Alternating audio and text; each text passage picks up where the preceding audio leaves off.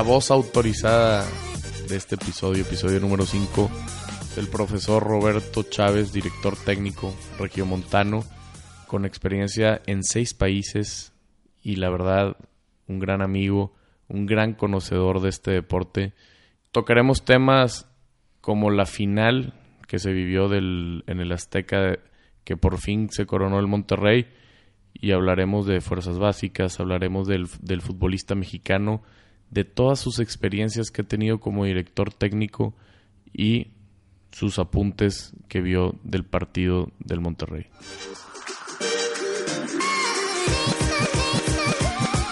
¿Qué estás haciendo actualmente? Ahorita estamos en un club en Brasil, se llama Club Recreativo Cascabel, que es un club de primera división de la Liga Paranaense. Y de hecho, bueno, pues ya sobre la hora, porque ya nos tenemos que ir a reportar con el equipo para, para enfrentar el torneo que empieza el 19 de enero. Así que ya estamos aquí en las últimas en Monterrey. Pues qué mejor que despedirnos platicando contigo y toda tu gente.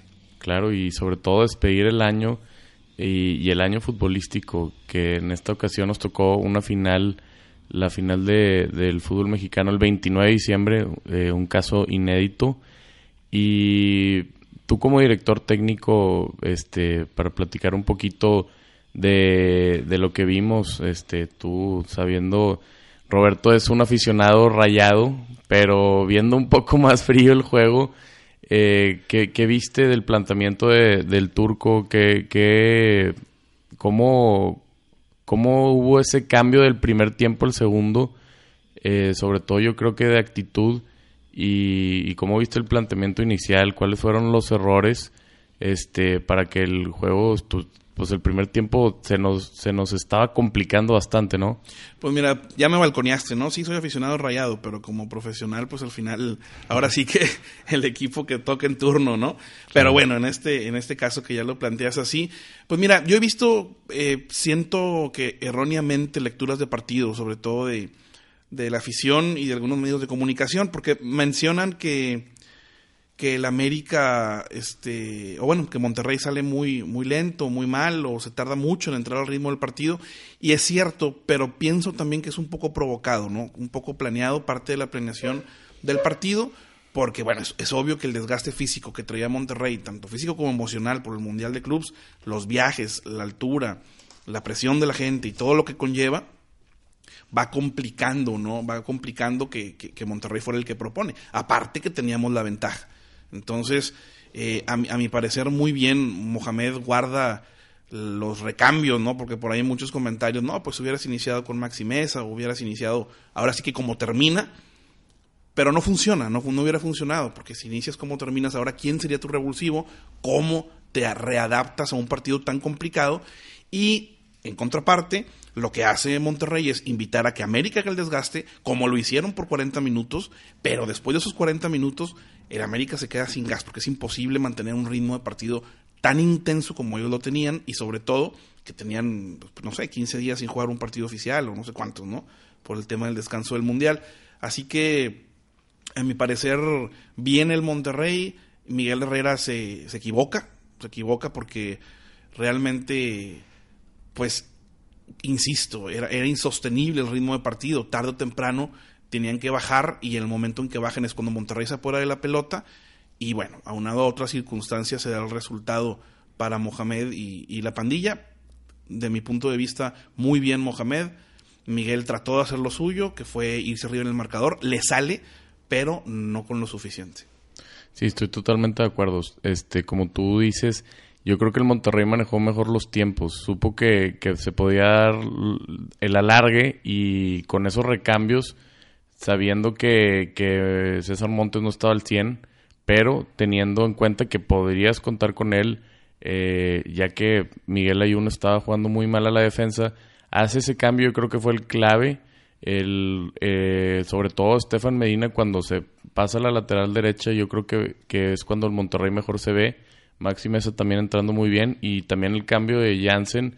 Yo creo que el cambio de Jansen le, le pone un poco sobre todo, este, más que táctico, yo creo que también es como, como una inyección de, de, empuje, ¿no? Porque este jugador, eh, pues trae muy buena actitud y cuando entra, cuando entra al campo se ve que contagia a los demás futbolistas y pues fue una final muy emocionante.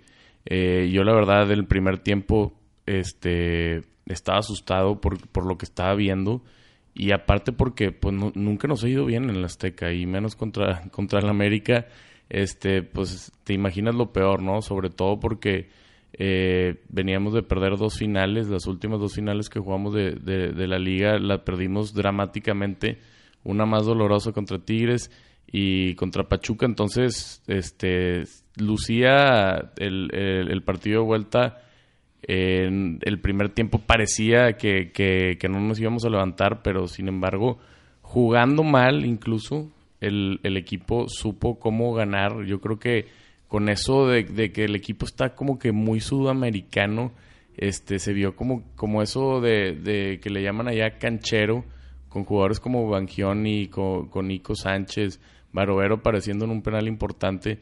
Yo creo que, que, eso fue también la clave, este, sobre todo la experiencia de jugadores que han jugado incluso finales de Libertadores, este, supieron cómo sufrirla y ganarla. Sí, es, esa es la parte importante, ¿no? Eh, saber sufrirla porque para ser campeón, una, hay que sufrirla y dos, hay que tener un poquito de suerte. Y retomando un poquito el punto, eh, yo no sé si, si jugando mal el primer tiempo, creo que jugando a lo que tenían que jugar, eh, no, no iba por ahí de ponernos arriba y hacerles el partido. Así, así, no, así no íbamos a quedar campeones contra el América. Había que ser muy inteligentes, muy astutos y sobre todo tener el temple y, la tranquilidad de saber que aún ellos haciendo esos dos goles no pasaba nada, con un, con un gol nos metíamos al partido. Y lo que comentas de los recambios, sí, en efecto los jugadores entran y lucen, pero también es parte de lo que te digo de los tiempos, es del parte del trámite del partido. Por ejemplo, hay una jugada que al toro lo van abrazando y lo abrazan y lo abrazan. ¿Por qué lo abrazan? Pues porque el del América no tiene piernas para llegar y competirle. Entonces, los jugadores se ven mejor debido al que Mohamed los pone en el momento correcto para competir y sacar ventaja en lo, colectivo de sus individualidades, ¿no? Pero no opinas que, fue, que, es muy riesgoso, sobre todo porque ¿qué pasaría si nos meten ese tercer gol? Que estuvieron a punto, por cierto, de, ya ves el poste que hubo ahí con Barovero y estuvo algo riesgoso, yo creo, la manera de, plantearlo así, porque un gol yo creo que ya hubiera estado muy cuesta arriba el, partido, ¿no? Sí, pero también para el mismo América tuvo sus circunstancias, ¿no? Charlie Rodríguez tiene por ahí una clara de gol, bueno, un tatajadón de, de Paco Memo, y, y creo que Funes Mori tuvo para hacer más en algunas ocasiones en, el primer tiempo. Pero vuelves al tema, realmente para ser campeón en el Azteca, bueno, solamente lo han logrado cuatro, cuatro instituciones, ¿no? Entonces, de visita me refiero. Entonces, había que hacer un partido perfecto, había que sufrirlo, había que estar muy, muy, muy metidos en, en tu juego, en tu planteamiento. Y, y, era eso, ¿no? Era salir vivos el primer tiempo y ser muy inteligentes el segundo, sabiendo que con la ofensiva del Monterrey en cualquier momento iba a caer un gol y, así se dan las cosas. Después, bueno, especular un poquito, ¿no? Guardar el marcador. Creo que en el tiempo extra hay una clara por, por, bando. Tal vez por ahí el América al final eh, vuelve a apretar los últimos minutos del segundo tiempo extra. Pero bueno, eso ya es por, por la gente, ya es por, también el mismo planteamiento de Monterrey que definitivamente decidimos irnos a los penales, ¿no? Cuando ya no hay nada que hacer. Y, y, ganarlo ahí. Es, la verdad es que es un resultado histórico, repito, bien planteado por Mohamed, muy bien administrado sobre todo por el turco y, pues por esto es un envío anímico increíble. Creo que, que, vienen cosas muy buenas para el Monterrey a corto y mediano y largo plazo. Eh, tiene el equipo, tiene la estructura, tiene la afición y, y, nada, ¿no? Definitivamente hay que, hay que seguir, hay que seguir por la misma vía. Claro, sí, no, eh, sin duda es un resultado histórico. Eh, a mí lo que me puse a pensar, ¿qué, ¿qué es lo que le falta a este equipo? Eh, porque sin duda eh, tenemos un equipazo porque son eh, pues, es el plantel más caro de México. Tenemos muy buenos jugadores y yo creo que la clave también fue el saber tener banca, que, que era yo creo que lo que le faltaba al equipo en, en las finales que nos quedamos cortos porque eh, recuerdo la final contra Tigres que tuvimos que meter a, a Benítez, al, al paraguayo este, el para, pájaro, ¿no? para que el conejo, uno de esos Benítez. uno de esos Benítez que, que vinieron aquí a robar y sin duda, este, no es lo mismo que meter a Jansen, que se ve que tiene mucho futuro, o meter a un Maxi Mesa, eh, o tener ahí a... Por cierto, a- saludos a todos mis amigos paraguayos que estuve dirigiendo hoy cuatro meses recientemente y lo van a escuchar. ¿Cómo está diciendo que vienen a robar? No, no, no, no, pero no me fui por la nacionalidad, sino Ah, bueno. esos jugadores de, pueden ser de cualquier lado que, que pues no, no lo han hecho. Esto, podríamos tener muy buenos recuerdos este y es una, también muy buena charla de cuando recuerdas de esos jugadores que, que pues nada más no. güey. Porque pues No, no, que eh, ahorita, paseo. ahorita venimos, venimos, la verdad, tanto Tigres y Rayados en una muy buena época. Este, Sí, ah, claro. porque, porque eso de, de que, bueno, es que son los equipos más caros y por eso están ahí.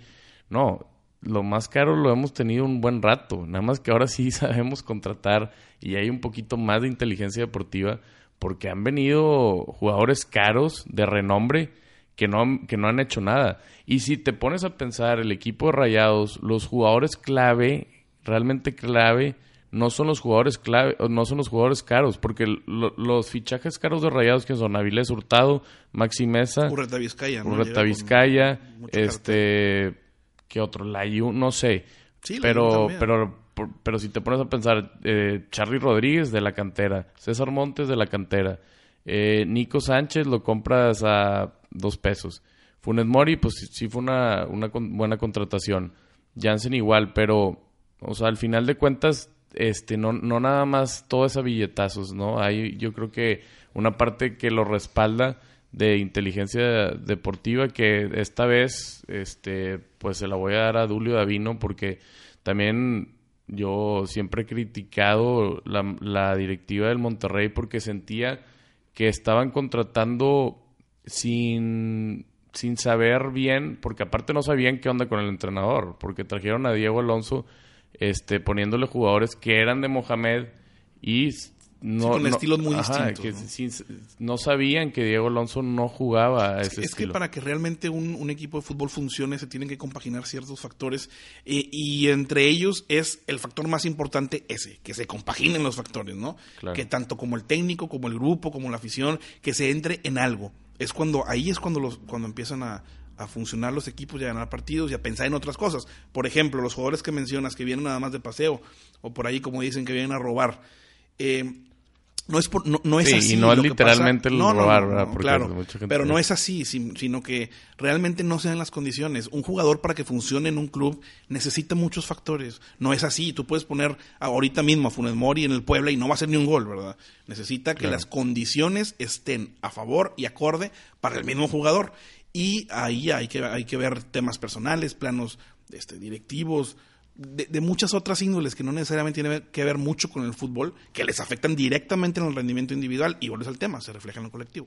Sí, no, y este equipo, este, pues Mohamed lo conocía, ¿no? O sea, es un equipo que, que está armado cierta parte por, por este director técnico. Sí, pero y se, al vi- se- tema, se le, se le vio la mano cuando entró. Claro, y sobre pero todo, sus fuertes son los jugadores que no están, porque él trae a Urreta, él trae a, a, a Hurtado, y, y, por ejemplo, pues esos dos jugadores le invirtieron bastante dinero, ¿no? y aparte Claro. eran en, en, en su esquema de juego fundamentales, porque son los volantes, o por llamarlo así, volantes extremos que generan fútbol y peligrosidad y mantienen los laterales sin salida del rival. Entonces, son jugadores pieza y trata con uno, trata con otro, y al final de cuentas no funcionan. y la verdad yo me quedé con muchas ganas de ver a, a Urreta Vizcaya, que la verdad la gente pues le entró duro porque pues nos gusta tener como, como ese jugador que, que siempre estamos criticando y pues es un jugador de selección. Este, en Pachuca le fue bien.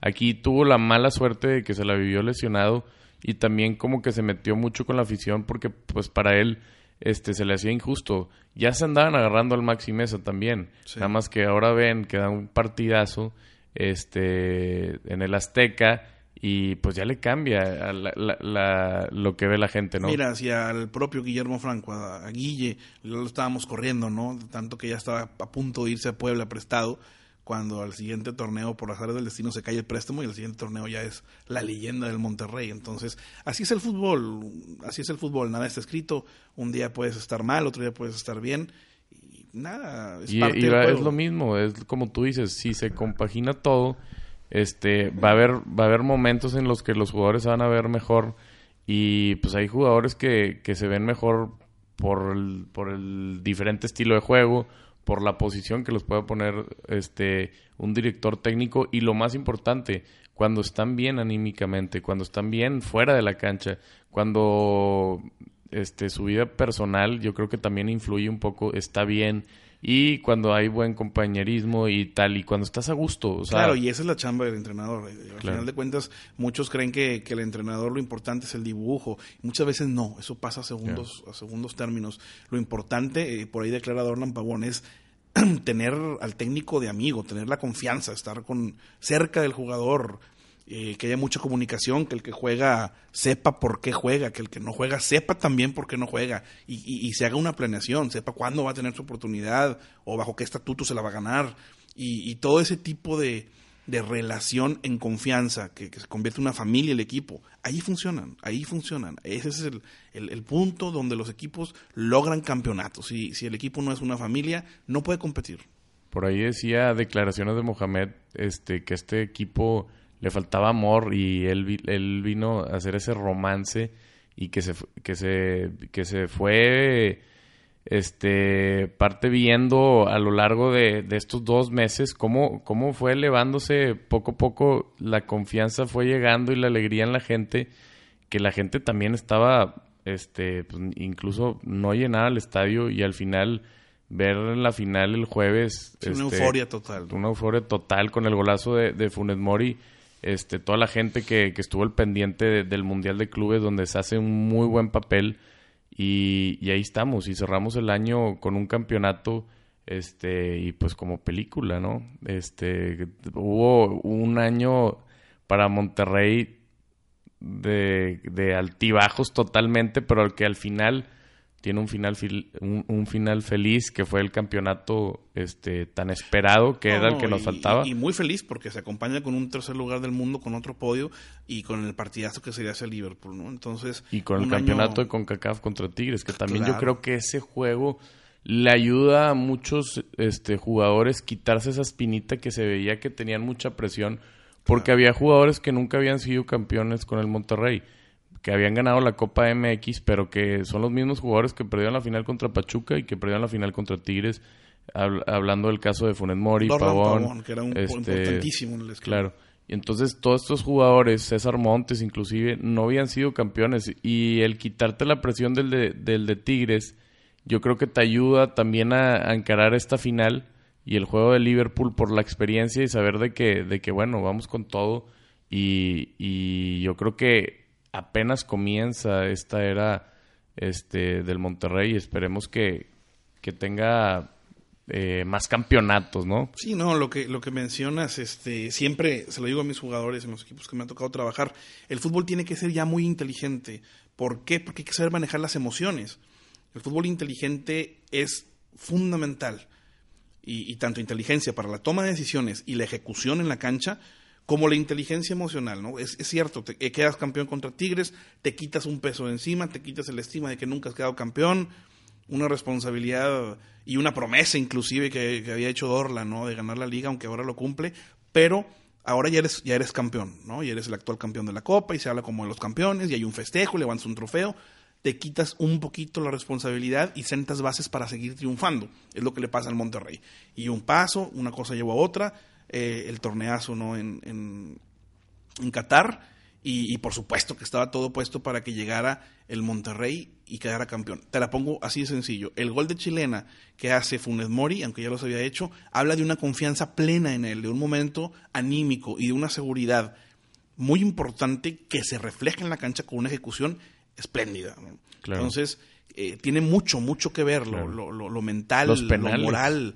Y por supuesto, el temple para tirar los penales. El último penal de Bangioni es increíble. Es como si fuera la jornada 2 y fuera ganando 3-0 en Monterrey. Exactamente. Es, lo, es lo importante confianza, como tú dices. Y, y, me gustó mucho tu comentario porque es correcto. O sea, si, si tú no tienes. O sea, no es que Funes Mori no pueda tirarse chilenas todos los juegos. Nada más que si se tiene la confianza y el respaldo del equipo y saber que, bueno, a lo mejor y no la vas a meter, pero la estás intentando, eso te hace hacer cosas que y, crear en confianza, hacer ese tipo de cosas y al final se ven reflejadas en el resultado. Yo creo que eso fue la clave de, de este Monterrey, que se tenían confianza y que se veía una unión en el equipo y, y todos estaban juntos este, y sobre todo que querían a su director técnico. Se ve como al entregar las medallas al turco Mohamed, todos los jugadores empiezan con el OEOE turco turco porque se ve que, que fue pieza fundamental para que estos jugadores estuvieran felices este, con él. Y retomando, yo creo que el tema de, de la dirección técnica y, el papel que juegan el entrenador, que como dices, no nada más es el esquema táctico, sino también la, la motivación, el, el, conocer al jugador, saber cómo, cómo ellos pueden estar felices y expresarse de, de con sus compañeros y, y, poder transmitirlo en la cancha y, y que esa forma de, de jugar sea reflejada por, por lo emocional.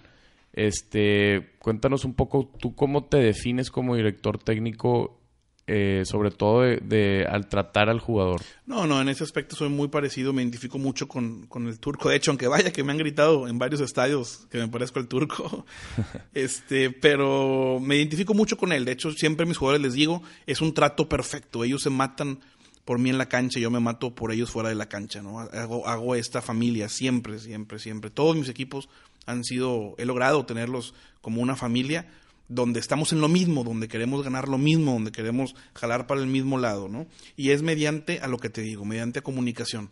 Siempre todos tienen que entender en el lugar que están, del momento, en el proceso en el que están, y por supuesto, que mejorar, cuáles son las fortalezas que ellos lo sepan para atacarlas más y cuáles son las debilidades para reforzarlas más también, ¿no? Entonces, es, es muy importante porque creo que, que hay, hay, una vieja escuela, a, mi parecer, pues respetable, pero no, definitivamente no la comparto, que, que es la del el autoritarismo, ¿no? Hay muchos técnicos que se paran y dicen aquí yo mando y aquí yo soy Dios, cuando no, al final de cuentas, pues yo soy uno más del equipo, en mi, en mi caso con mis equipos, o ganamos todos o perdemos todos, no se trata de, de mí, se trata del equipo, tampoco se trata de un jugador, se trata del equipo. Siempre les digo, representamos una institución y hay que hacer todo lo que nos toca desde donde nos toca para ganar los partidos, para poner en alto al club que representamos y para quien trabajamos, ¿no? A quien nos debemos y sobre todo para la afición, porque la afición es, es, el, alma, ¿no? De, de un equipo en el fútbol. Entonces, eh, eh, en base a eso, ¿no? De, armar familias, de tener convivencias, de hecho rompo muchos esquemas en, los microciclos, por ejemplo, algo que siempre, bueno, que he hecho ya en Paraguay, acá, acá en, en, México también en la zona sur, en la zona norte, este, todavía no lo he hecho en Brasil, pero ya les tocará, eh, siempre los pongo a bailar zumba, ¿no? Por ejemplo, hago alguna activación eh, física, cuando toca hacer física y lo sorprendo. Llego y llegan dos, tres instructoras, o no sé si sea zumba o qué, les ponen reggaetón y todo, y tienen que romper esquemas. Y el que no baila no juega. ¿Por qué? Porque no me interesa. O sea, muchas veces el fútbol es otra cosa aparte del fútbol, es mucho más allá del fútbol. No se trata siempre de la pelota, se trata de ser compañeros, se trata de ser amigos. Por ahí dicen, si eres amigo, qué bueno, y si no, no, pues no, necesitamos ser amigos. ¿Por qué? Porque al amigo le deseas lo mejor. Y si no empiezan esa, esa competencia que no es sana, ¿no? que empiezan envidias, por ahí jugadores que quieren que te lesiones para tú tomar el su puesto, por supuesto, el ego, quién es más importante que otro, y aquí nada, aquí nadie, aquí todos en mis equipos todos somos iguales, todos trabajamos para lo mismo, nadie es indispensable, ni yo, mucho menos. Entonces, realmente esa, esa fórmula me ha funcionado porque con mucha humildad, mucha alegría, muchas risas y mucho trabajo sacamos resultados. Claro, porque no es fácil y sobre todo hay un tipo de jugador que es más difícil de llegar. Aquel jugador que pues sí se, sí se cree esa diva, este, ese jugador que a lo mejor y, y piensa que es la figura que, que como dices, piensa a lo mejor que es indispensable y qué es lo que se necesita para llegarle a ese jugador, porque hay muchos jugadores que sí son compañeros y es más fácil de saber tratarlos porque pues si ellos te ayudan, pues para ti ya, ya tu trabajo se te facilita, pero sabemos que hay jugadores que, que sí están subidos y por más que jugadores hay gente que tiene esa mentalidad que pues es más difícil, sobre todo para cuando están más jóvenes, que todavía no son profesionales, pues a lo mejor y, se pueden llegar a, creer y, y, no, no ser parte del equipo, ¿no? No, seguro, te lo vas a topar, pero en todos los equipos te lo vas a topar. Pero ese, es nuestro trabajo, esa es la chamba, ¿no? O sea, al final de cuentas, y te voy a decir algo, no es complicado. En mis estudios de director técnico, pues estudiamos mucho psicología, estudié dos años y medio de psicología del deporte, precisamente para estar preparado para estos casos. Entonces, si yo no soy capaz de ganarme a los líderes o de meterlos en, en, su papel, pues entonces ya no hice bien mi chamba, ¿no? Es lo que te digo, el fútbol a veces eh, rompe planos y va mucho más allá de la pelota. Hay que tener al equipo muy concentrado y a esos líderes trabajando en pro del equipo, porque es peligroso, como bien dices. Es peligroso que luego ellos atentan contra el grupo y, y llega un momento en que tienes que decidir. Y por supuesto siempre vas a decidir a favor del grupo y ni modo hay que sacrificar esa, e, ese activo o ese jugador o esa estrellita, si lo quieres ver así, y se van, listo, y pregúntale a Ángel Reina, ¿no? O sea, sí. a donde quiso ir nunca pudo, ¿por qué? Pues por su carácter. Sí, hay, mucho, hay muchos casos de ese tipo de jugadores que a mí claro. siempre me han llamado la atención porque resultan ser muy talentosos. Pero, pues, como dices, si no hay... No, muy talentosos, si, si, pero no muy ven soberbios. El, claro, y, y sobre todo no tienen esa inteligencia de saber que si el equipo le va bien, a ti te va a ir mejor, ¿no? Claro, pues mira, yo te confieso, mi, mis estrategias, sí. espero que no estén escuchando muchos de mis jugadores, pero mis estrategias siempre eh, es al principio marcarme muy fuerte de carácter, muy, muy firme, muy fuerte, decirles, sí, acabamos de ganarnos todos algo que es una amistad, yo estoy para ustedes, ustedes están para mí, pero realmente los entrenamientos al principio los empiezo muy fuerte, carácter muy, muy fuerte, y de hecho me ensaño con dos o tres lidercillos que, que rápido se ubican, y, y, y, marcar luego luego el, el territorio, la, la claro. autoridad. Como si ¿Por tú, qué? Como si fueras un defensa central en la cancha. Seguro, te los ganas a ellos, te los ganas a ellos y lo demás es más fácil. Claro. Después de apretarlos, y también imponer un llevo... poco respeto, ¿no? No, no, respeto total.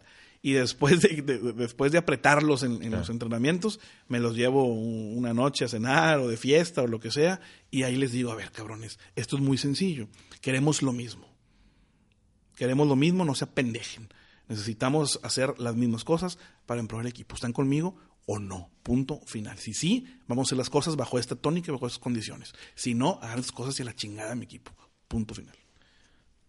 Y ahora, este, sabemos que has estado en diferentes países y pues la personalidad de los jugadores, tanto en México como en Paraguay o Brasil, o si es en la zona sur o en la zona norte del país, este, pues no es la misma. ¿Y cuál es la diferencia que tú ves del jugador mexicano o qué es lo que, sobre todo, más que los jugadores, eh, las facilidades que has tenido tú al, al tener este, equipos de diferentes países, eh, pues compararlos, ¿no? ¿Qué, qué, sí, es, lo, no, qué, gracias, es lo, qué, es lo, que ves? Gracias a Dios he tenido la, la posibilidad de dirigir en seis países ya, realmente una carrera corta, cuatro cuatro años como director técnico y como profesional en tres países, ¿no?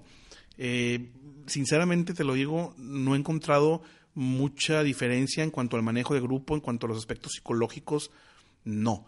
En, la, en, los aspectos deportivos sí, y por supuesto que hay que hacer esa adaptación. El fútbol paraguayo, por ejemplo, pues es lo más parecido a la lucha libre, ¿no? O sea, por partido tenía que estar considerando tres cambios por lesión y, y, hacer un planteamiento con uno menos porque allá es, es muy físico el fútbol. Muy físico, ¿verdad? No, muy físico y muy sucio, ¿no? ¿Y el árbitro lo permite?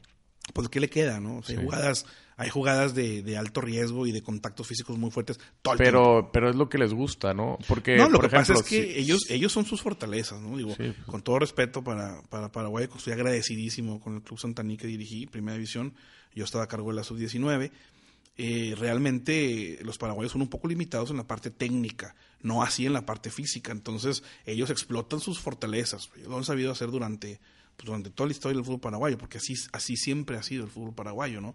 Ahora, por ejemplo, llegó a Brasil y pues, es otro, es otro otros fundamentos, otros aspectos claro. por completo.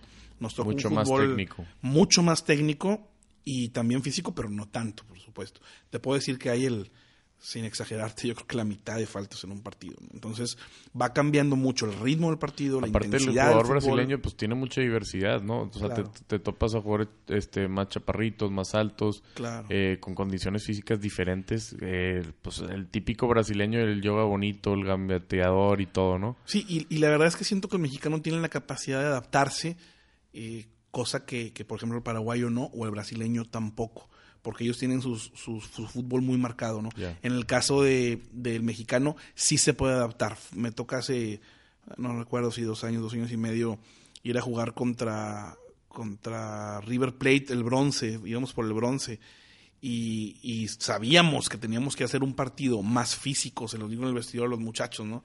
Momento de meter todo y dejarnos la vida en la cancha. ¿Por qué? Porque si apelábamos nosotros a, querer tocar la pelota, a ser técnicos, eh, tal vez no nos iba a funcionar como marcar la, autoridad del terreno, ¿no? Del mexicano. Y fue lo que pasó. Gracias a Dios, hablando de penales, quedamos 1-1 y en el, en el penales lo ganamos. Pero así te vas adaptando. Otro partido en España, me toca jugar contra el San Sebastián de España, el, Sanse. Y bueno, gracias a Dios nos toca ganarles este, también ahí 1-0 y en su, en su propia cancha y en San Sebastián, de hecho. Y pues ellos empiezan al medio tiempo con gritos racistas y diciendo que, que bueno, diciéndonos de todo, diciéndome indio. Pero ya sabes, ¿no? Digo, al final de cuentas, ahí es cuando tú eres muy inteligente, te callas la boca, solamente le sonríes y ellos pierden más la cabeza. El fútbol es un juego de emociones, un juego de, de, alegría. Entonces, el que pierde, el que se enoja pierde, bien dice el dicho, ¿no? Entonces, este, hay que saber utilizar las herramientas. Y si ellos te regalan más herramientas, pues por supuesto que tomarlas, ¿no? Como eso, ¿no? Ellos te gritan, una simple sonrisa salen de, de sus casillas y se van a equivocar. La ejecución del futbolista va plenamente ligada a sus condiciones emocionales, 100%. ¿Por qué? Porque si tú estás encabronado, si tú estás, si tú no estás tranquilo y con el temple, otra vez uso la palabra, no puedes hacer una buena ejecución física. Entonces el fútbol es mucho más mental de lo que parece, es mucho, mucho, mucho más de inteligencia emocional de lo que se considera.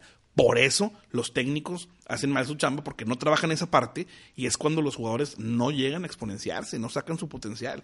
Tema en Fuerzas Básicas de México. Es correcto, sí, no, y eso, eso de la inteligencia emocional me llama mucho la atención porque pues no nada más es en el fútbol, no, ahora en la vida también este se requiere de una inteligencia emocional para la toma de decisiones y sobre todo como dices, el que se enoja pierde. Y me llama mucho la atención que, que e, ese grito racista que te hacían de indio, pues así le, le dijeron a Hugo Sánchez, ¿no? Cuando llegó al Atlético de Madrid y pues acabó siendo de los jugadores más importantes de la Liga Española. Este, bueno, y racista para ellos, ¿no? Que a mí, por supuesto, que no, no me afectaba en lo más mínimo, al revés, ¿no? Pero sí, como dices, o sea, al final de cuentas, este, el, el saber no gancharte y no meterte de lleno con la tribuna, sino saber disfrutar esos momentos y poder transmitirlos a tus jugadores y como dices, o sea, la confianza y si el jugador está motivado y aparte disfrutando lo que está haciendo, este se va a reflejar en, el terreno de juego. y es la eh, seguridad que, que, tú también contagies a tus compañeros. Claro. Porque por ahí una mala decisión y te cuesta el partido, una roja, dos rojas, un, pleito, cosas que atentan contra lo bonito del fútbol, el fair play, el trabajo en, equipo. el fútbol es muy bonito para desgraciarlo con esas tonteras. ¿no? no, y por ahí escuché una frase en, un libro donde dice, tú no trates de convencer, sino trata de contagiar porque convencer a lo mejor es más difícil, pero cuando contagias, como dices... Lo que pasa es que si vas a convencer de inicios que no tienes la razón. Y si vas a contagiar, es algo que te están siguiendo porque creen en ti. Entonces, partiendo de esa premisa, pues por supuesto que contagiar y no convencer. Un, líder no convence, un líder contagia. El que el líder es líder. ¿Por qué? Porque así lo es y punto. ¿no? Sí, con el, y sobre todo con el ejemplo. este Y, y qué bueno que, que estás mencionando este tema porque quería este tocar un poco eh, tú que has estado con, con, con jugadores que pues la han pasado mal, ¿no? Eh, has estado en, Atlacomulco, en, situaciones que económicamente son muy difíciles para el jugador y pues no es fácil que, que estén este, de muy bien en su cabeza porque pues tienen problemas familiares, tienen problemas hasta para este comer y tal. ¿Y cuál es lo cuál crees que sea tu fortaleza para que esos jugadores este pues estén bien no eh, mentalmente. lo que pasa es que desgraciadamente y se dan por supuesto mucho más en las, en las fuerzas básicas no y fuerzas básicas me refiero a las divisiones inferiores. Y también bueno tanto el fútbol profesional como está dividido no en tercera eh, segunda división serie B liga premier como en las subs. Realmente las condiciones no son favorables y, y, hablando de condiciones me refiero a todo lo que engloba al futbolista. Ni la estructura para ellos en cuanto a sueldos o en cuanto a, por ejemplo, instalaciones, vivienda, alimentación, transporte, ni mucho menos en las condiciones deportivas. ¿Por qué? Porque la realidad de las cosas es que la gente que está al mando no está capacitada. Hoy en día, y te lo digo porque lo he vivido, lo he visto, hay una gran mayoría de pseudo profesionales que se dicen profesionales que lo único que quieren es dinero y están robando y aparte muy a lo pendejo, robo hormiga, se, por el arbitraje, y 100 pesos y 150 pesos y de a 15 le quitan a cada uno. Lo que no se están dando cuenta es el daño que le hacen al joven. Lo que no se están dando cuenta es todo lo que el futbolista tiene que sufrir para conseguir hasta esos 15 pesos, cómo las familias apuestan todo por los muchachos y lo apuestan todo en una plataforma donde van a perder. Entonces están condenados al fracaso. Y nos remetimos a las pruebas, ¿no? ¿Cuántos jugadores hoy de las subs llegan a primera división? Es ridículo el número. Muy poco, sí. No, es ridículo. no importa. Ah, si eres campeón del mundo, no importa. No importa. Son muy pocos los que llegan. Imagínate, si de los campeones del mundo llegan, no sé, cuatro, cinco, seis, ¿qué le espera? Y, ya, y aquí no, no, no estamos sacando ninguna institución, porque los mismos rayados. Dime cuántos campeones, perdóname, cuántos jugadores de los rayados sub-20 hoy son campeones. Oíme, ¿cuántos jugadores en Tigres de la sub-20 han debutado en primera división en los últimos 10 años? No creo que haya sido ni siquiera uno por año. Entonces, me estás diciendo que de tu plataforma sub-20, de tu semillero, agarras uno de 28. Entonces, ¿qué expectativa tienes? Y en la rama profesional, en la tercera división, es un pinche fraude. La tercera división es una broma, es una mala broma en la Federación Mexicana de Fútbol.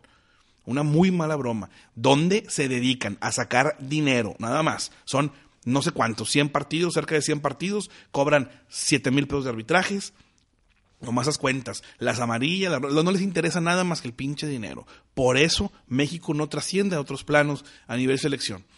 Porque la estructura está mal enfocada y está mal dirigida. La gente que dirige la Federación Mexicana de Fútbol son unos incompetentes.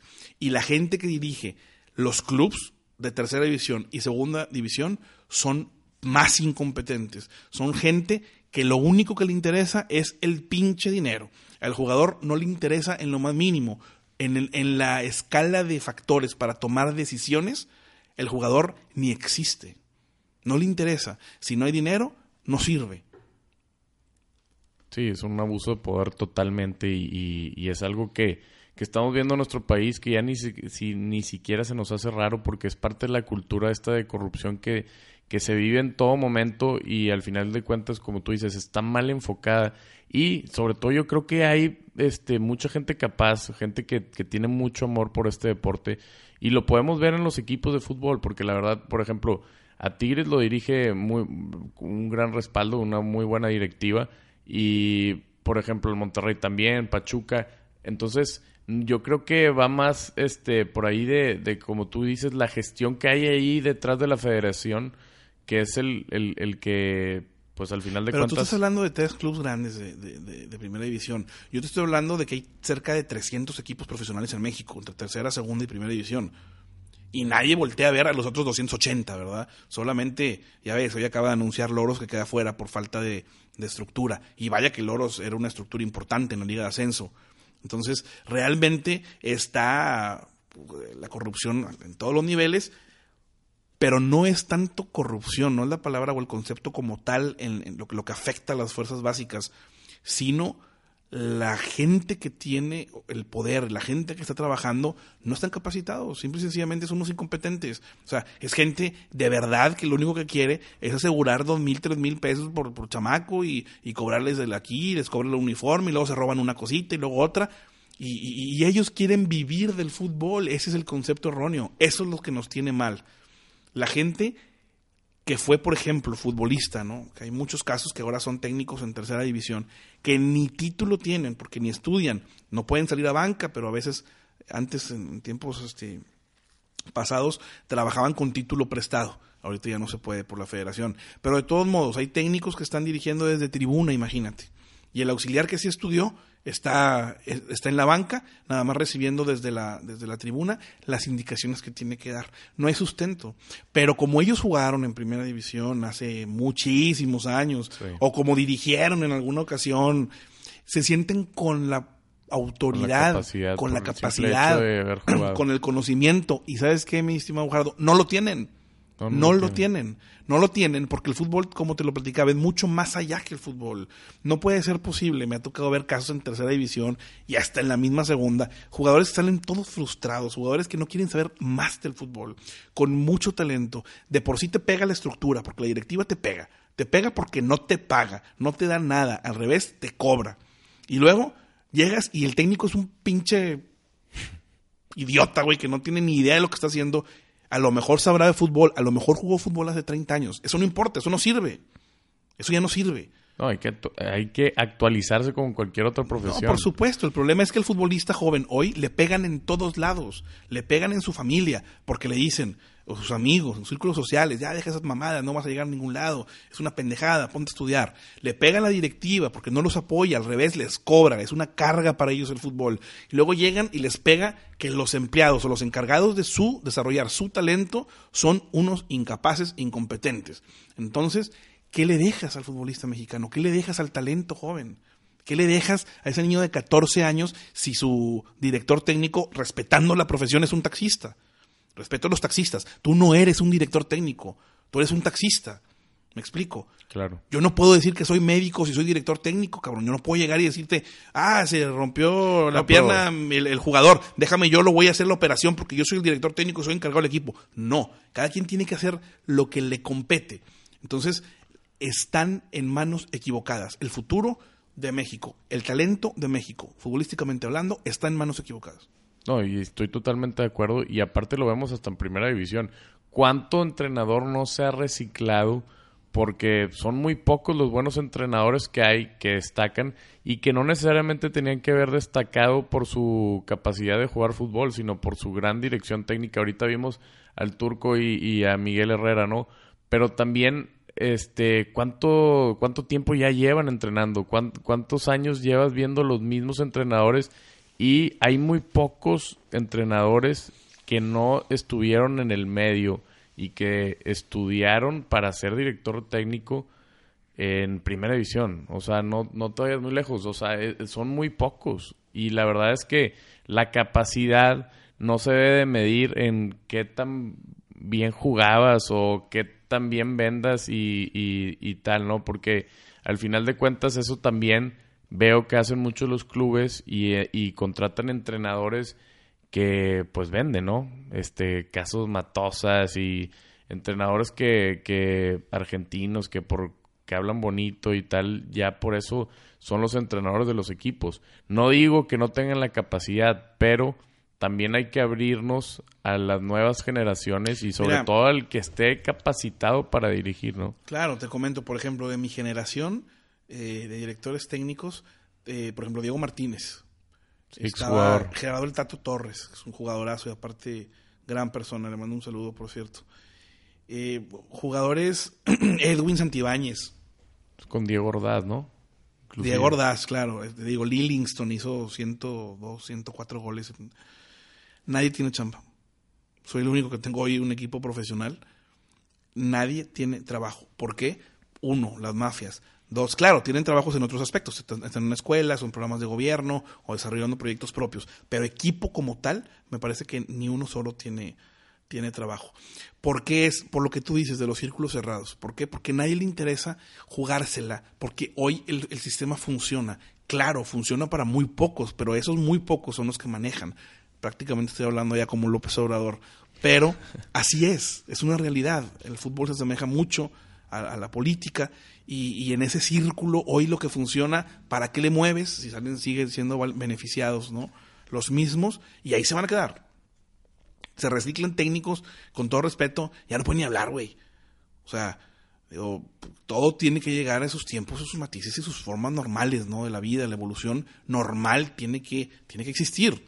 No es posible que sigan reciclando un técnico de un equipo a otro y a otro y a otro cuando tiene Sí, y estamos hablando de los casos que no son exitosos, porque hay unos que sí llevan ahí mucho tiempo y sobre todo el Tuca Ferretti, por ejemplo. No, no, no, por eso. Pero estás hablando de un tema distinto. Te puedo hablar de, técnicos que llevan 50 torneos y no han ganado nada.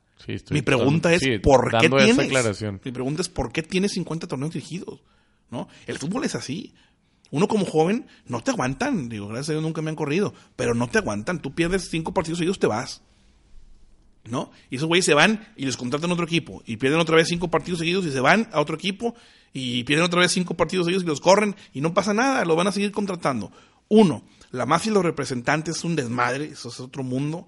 En todo el tema de, de la representación y promotorías, por supuesto. Y dos, que los, que, los directivos, pues te repito, son unos incompetentes. No, jamás se, van a abrir a, pues a un cambio. Con todo respeto a, Chivas y a Jorge Vergara, que en paz descanse, pues creo que es lo mejor que le pudo haber pasado a Chivas sinceramente. Jorge, Jorge tenía una manera de dirigir, de, presidir complicada, aunque claro, lo dejó la presidencia este último año, ¿Qué pasa? Llega su hijo, mete ideas nuevas por completo, está renovando el plantel, renovando el equipo, renovando la filosofía desde la parte directiva estructural.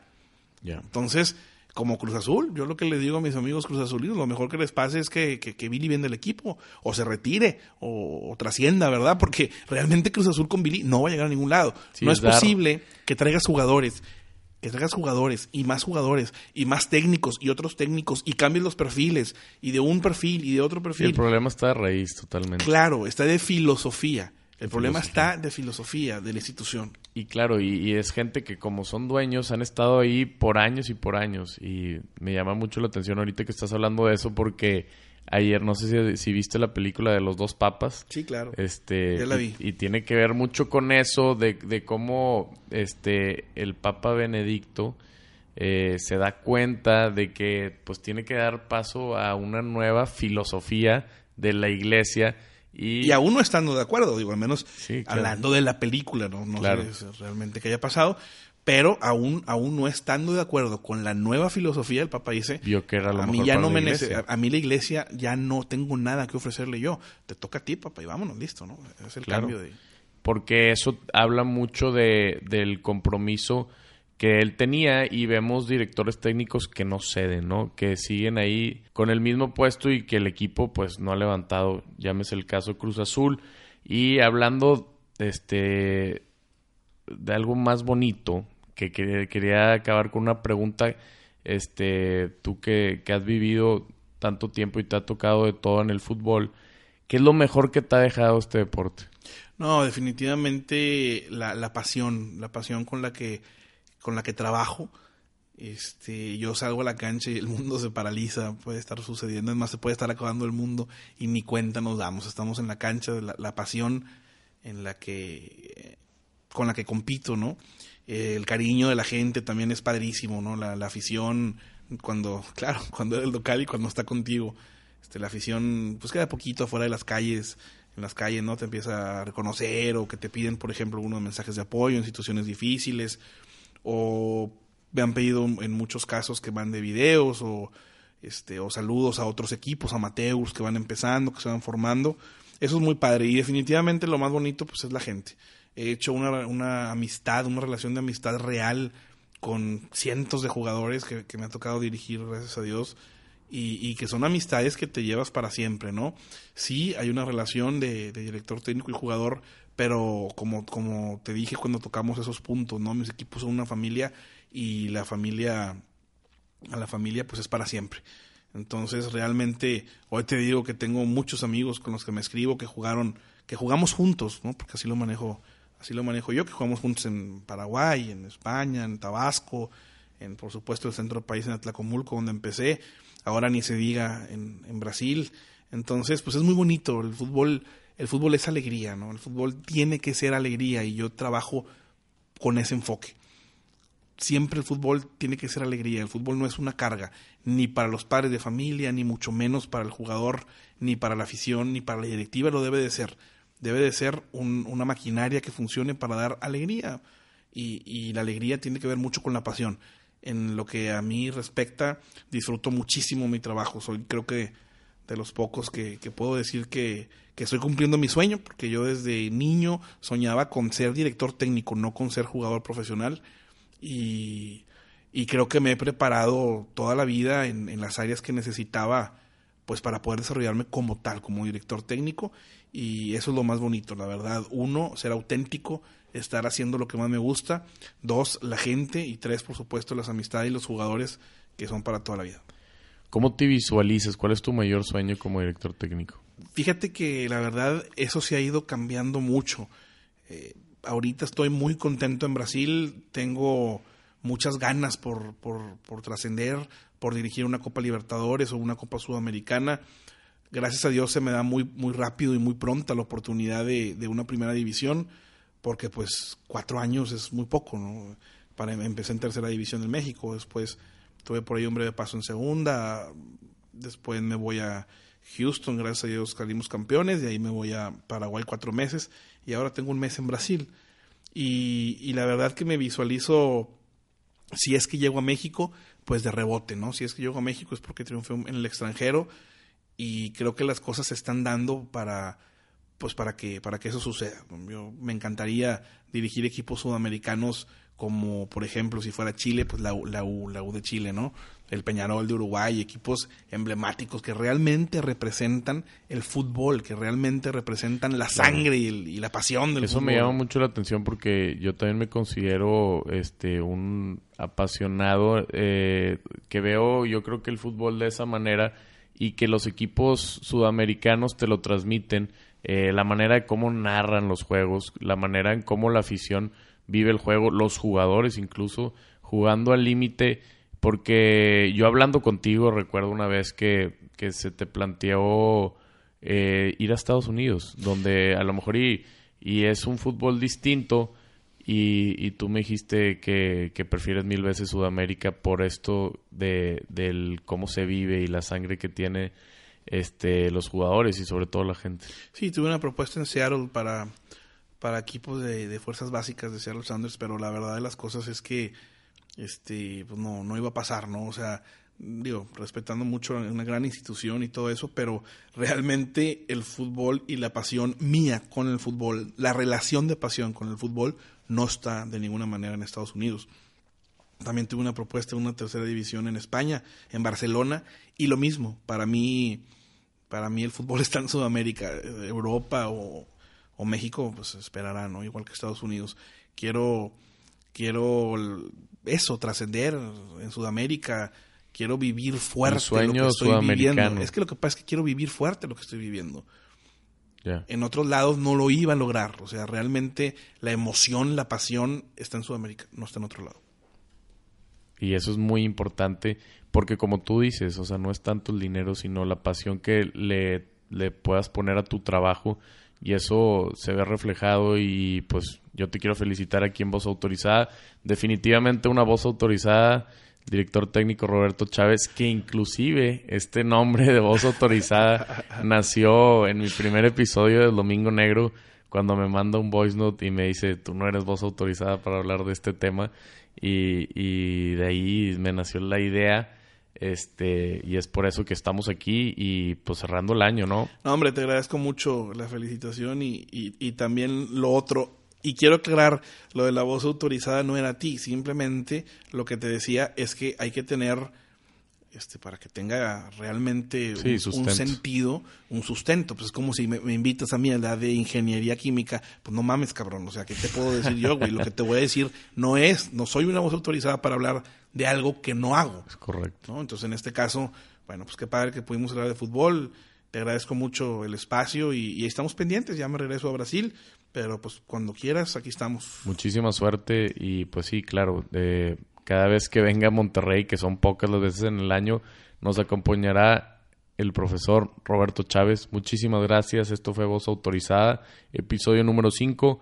Espero que les haya gustado, que haya sido de su agrado y nos vemos la siguiente semana. Esperemos que tengamos un año eh, deportivo, más que nada. Eh, se viene un, el Super Bowl, se viene eh, la Eurocopa, muchísimas cosas en este 2020 y de la mano de voz autorizada queremos que crezca y crezcamos de su lado y podamos eh, presenciar la pasión, la pasión de los deportes con ustedes. Gracias.